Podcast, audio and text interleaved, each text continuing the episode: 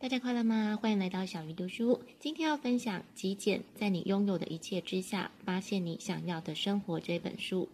无论是极简还是断舍离，小鱼觉得有一个很棒的重点是，你不需要再去采买其他的东西，而是透过你原本就拥有的东西进行整理或是筛选，然后活出最美好的样子。因此这本书才会说，在你拥有的一切，发现想要的生活。接下来就跟大家分享书中的几个重点。第一个是想要把杂物做极简化的处理，你必须把整理的行动融入日常的生活，使杂物没有机会回到你的家中。作者提供了几个方法。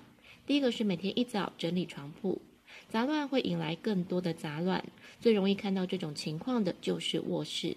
而床是房间的中心，如果床没有被收拾整洁，各种杂物就很容易开始聚集。